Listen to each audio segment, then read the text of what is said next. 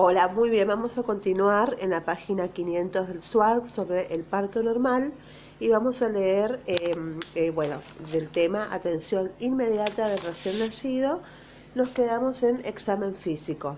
Las maniobras semiológicas deben realizarse suavemente sin molestar excesivamente al recién nacido y sin postergar los deseos de la madre de tenerlo consigo, pero sin perjuicio de que deban ser completas para descartar malformaciones congénitas o anormalidades. Deben reiterarse luego en los controles en internación conjunta y previos al alta.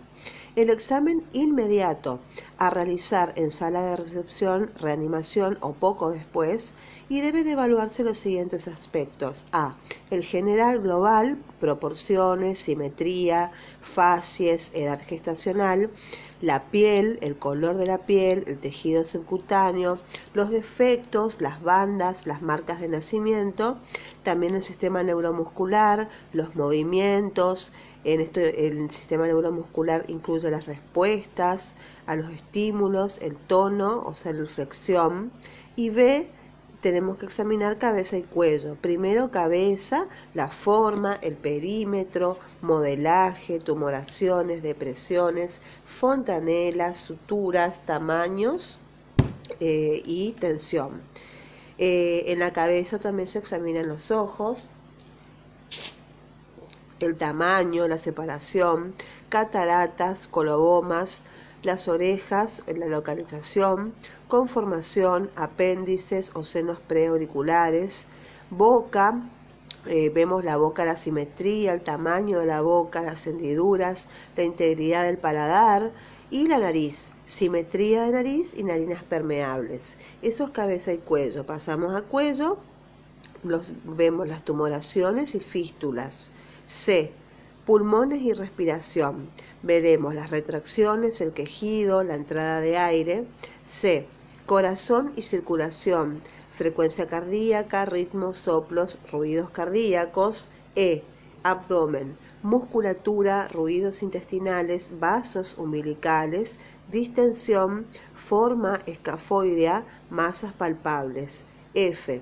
Ano y genitales localización, testículos, labios vulvares, clítoris, pene y permeabilidad anal. G. Las extremidades, bandas, dedos, el número y la superposición de estos. Y H. La columna. Se ve la simetría de la columna, que no, eh, se observa si no hay escoliosis, y mm, presencia de senos cutáneos. Los hallazgos pueden clasificarse como normales, como productores de alerta o como signos de alarma.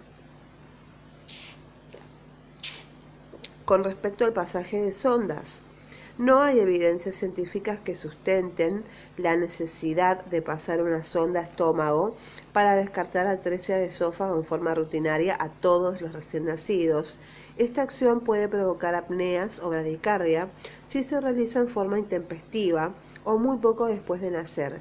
Si existe el antecedente de polihidrapnios o si el niño presenta salivación abundante, es válido pasar una sonda a estómago suavemente. Tampoco hay evidencias que apoyen la necesidad de pasar una sonda rectal en forma rutinaria a todos los recién nacidos.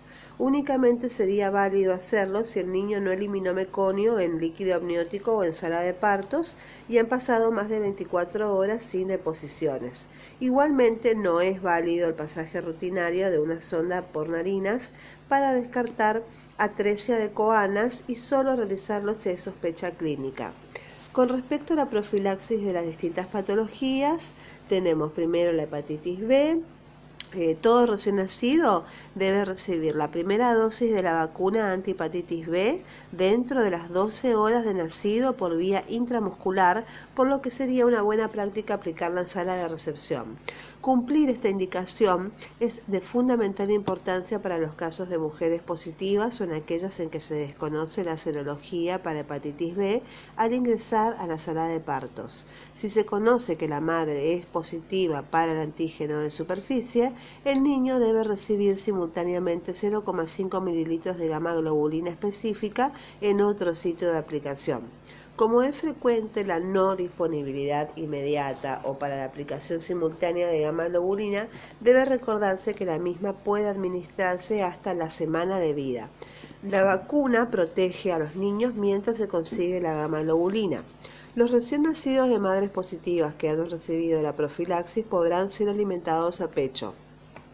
Alrededor del 90% de los recién nacidos infectados y un 25% de niños menores de 7 años se infectan, que se infectan serán portadores comparados con un 5 a 10% de los que se infectan en edades mayores y se calcula que si se vacunaran al alrededor del 70% de todos los recién nacidos, se erradicaría esta enfermedad.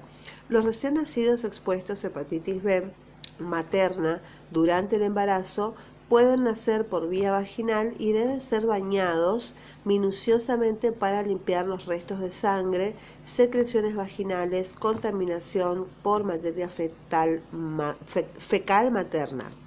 Segunda eh, patología neonatal es la enfermedad hemorrágica del recién nacido. La enfermedad hemorrágica del recién nacido produce sangrado debido a la actividad inadecuada de los factores de coagulación vitamina K dependientes y para prevenirla la vitamina K debe ser administrada de rutina dentro de las primeras seis horas después del nacimiento, luego de la estabilización del recién nacido y la interacción con su madre por lo que puede aplicarse en la sala de recepción.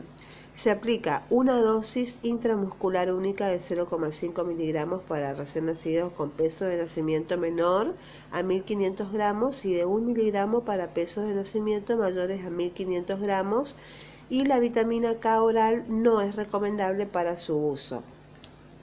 Otra eh, patología neonatal es la oftalmía gonocóxica. La profilaxis para prevenir oftalmía o gonocóxica debe ser realizada en todos los recién nacidos, aunque hayan nacido por cesárea. Sin esta prevención, la oftalmía puede producir en el 30 al 42% de los recién nacidos expuestos al contacto con Neisseria gonorrea durante el parto. Puede progresar rápidamente hacia la ulceración de córnea y la alteración visual permanente. Se recomiendan los siguientes agentes profilácticos.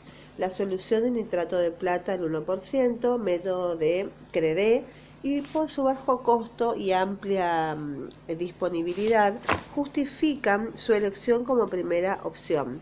No es el agente perfecto ya que tiene una tasa de fracaso del 0,6% y 0,06% y ocasiona además una conjuntivitis química transitoria en el 50 al 90% de los recién nacidos a los que se les administra.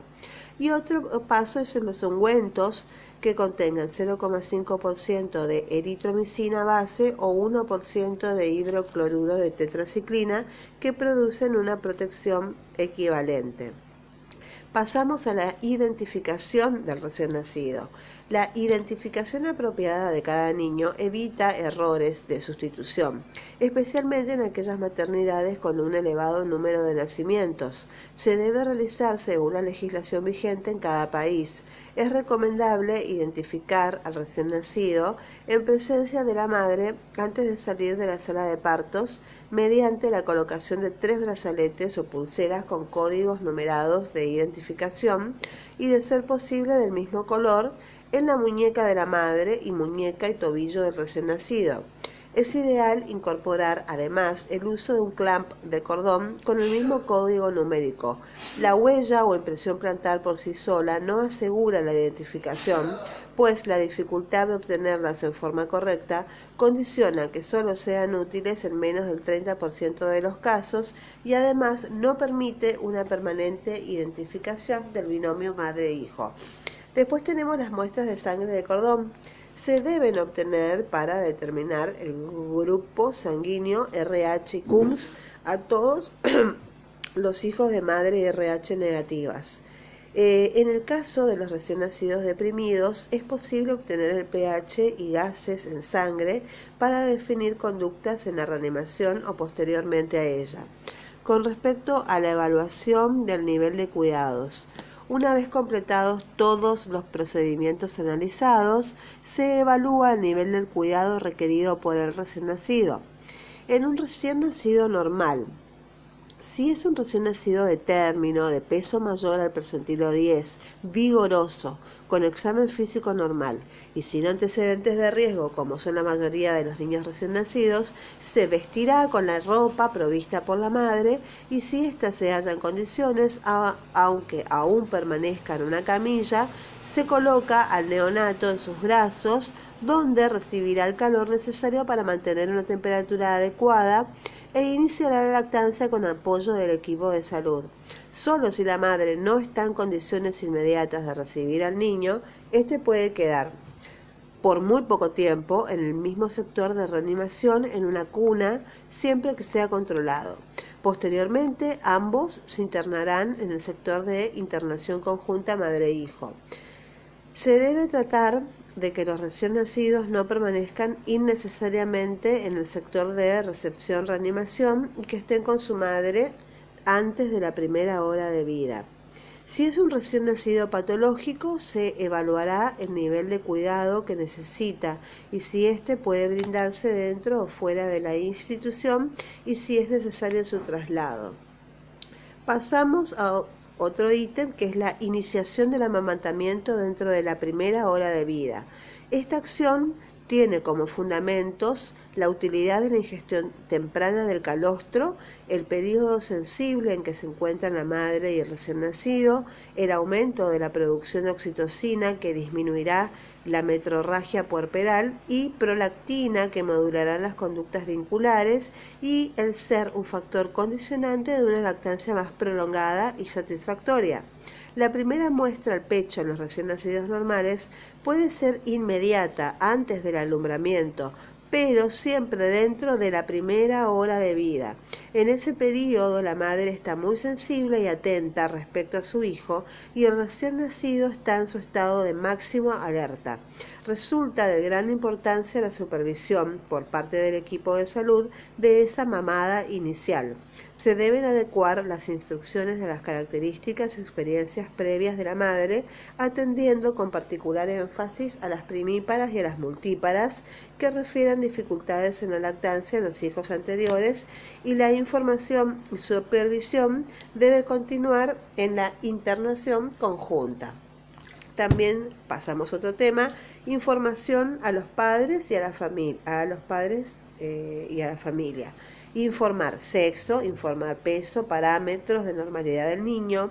Hay que explicar claramente las situaciones que pueden determinar la internación y o eventual derivación del recién nacido, no omitir mostrar a los padres de la familia y si es posible tocar y acariciar a los niños que deben internarse o derivarse.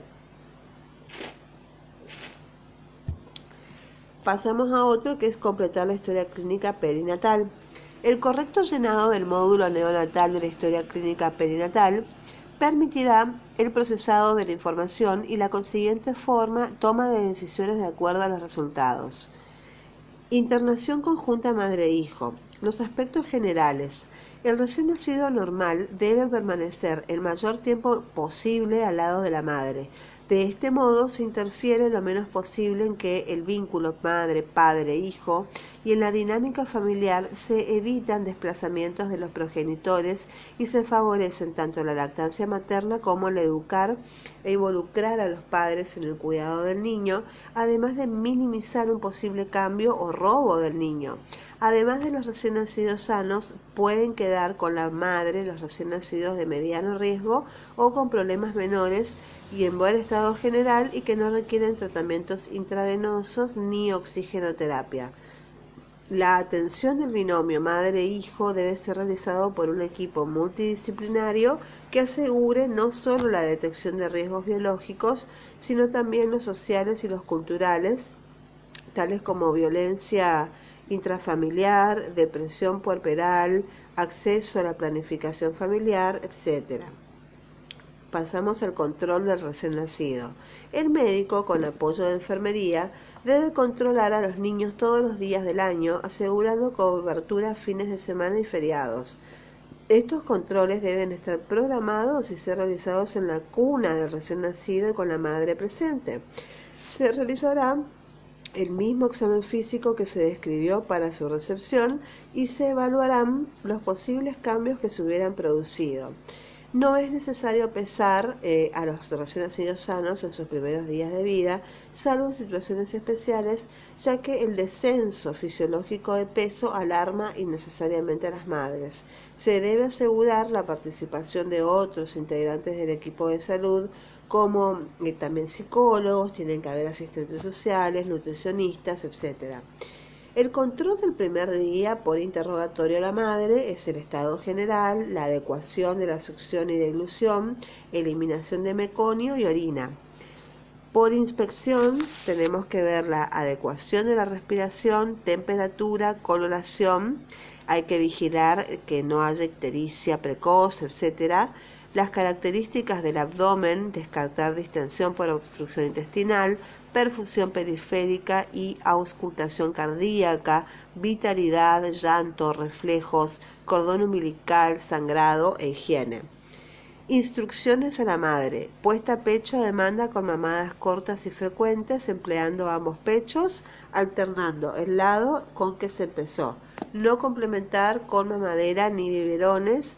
Enseñar la higiene del cordón en cada cambio de pañales aconsejar sobre medidas para disminuir riesgos de muerte súbita del lactante, acostar al niño boca arriba para dormir, no sobreabrigarlo ni mantener la temperatura del ambiente demasiado elevada, colocar al niño tocando con los pies el borde de la cuna, sujetar sábanas y frazadas debajo de sus brazos, no fumar en el ambiente donde se encuentra el bebé, casa, auto, etc., no usar colchones blandos ni utilizar almohadas y desalentar expresamente la existencia de biberones en el sector de internación conjunta.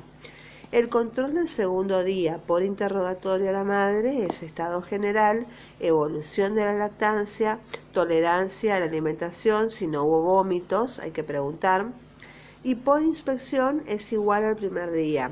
Hay que prestar especial atención a la coloración de la piel, que no haya ictericia o cianosis, la vitalidad, que es el llanto y la succión.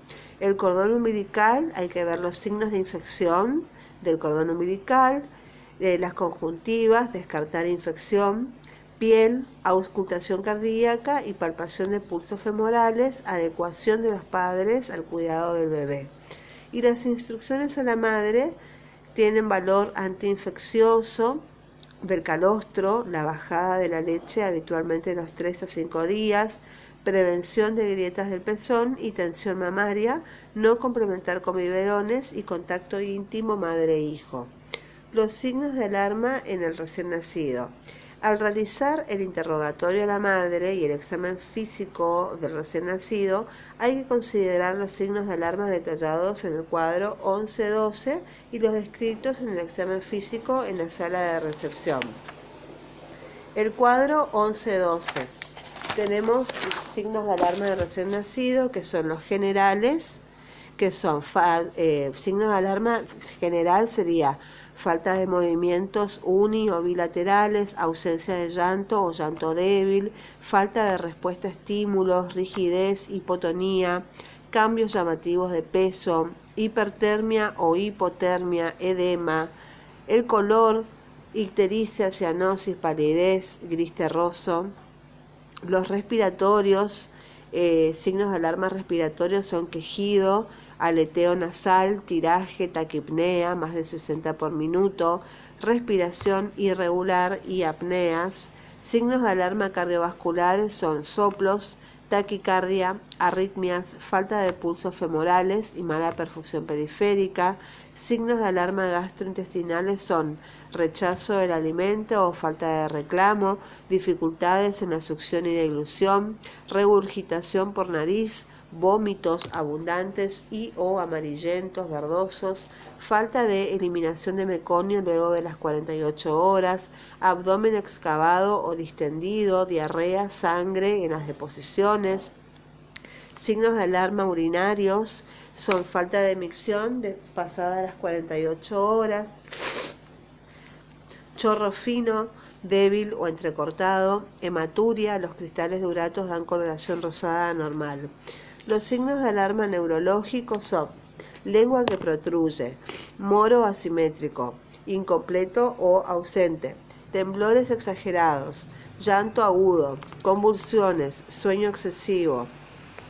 Los signos de alarma eh, del sistema musculoesquelético y de piel, flacidez o hipotonía, tumefacciones calientes, posiciones anormales de los miembros o inmovilidad, dolor a la movilización, pústulas, petequias, hematomas, denudación de la piel y onfalitis. Y otro signo de alarma en el recién nacido son el vínculo madre-padre-hijo.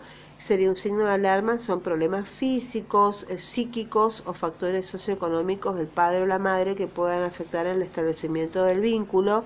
Una madre que elude el contacto físico con el recién nacido y o rechaza la alimentación a pecho.